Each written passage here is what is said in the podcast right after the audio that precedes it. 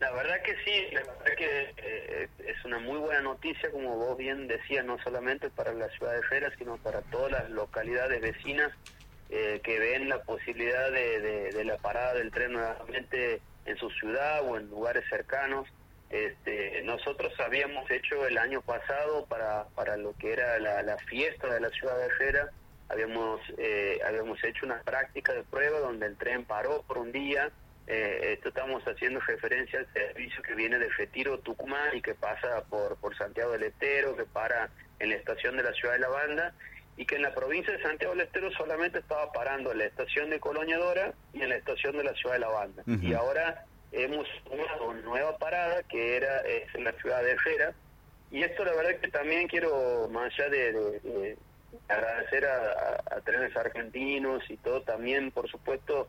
agradecer la predisposición y el trabajo que ha, realizado toda una ciudad de Jera, este, todo un pueblo a través de su comisionado y también tuvo mucho que ver los residentes eferenses aquí en la provincia de Buenos Aires que también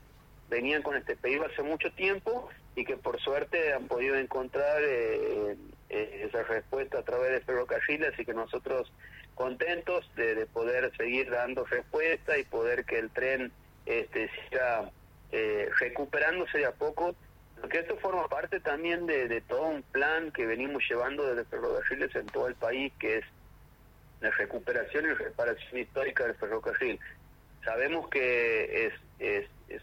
una empresa muy complicada, que es una tarea muy ardua de poder llegar a ese esplendor que fue el ferrocarril en su momento, donde había casi 47 mil kilómetros de vía operativa mm. y donde prácticamente estaban todos los pueblos interconectados en el país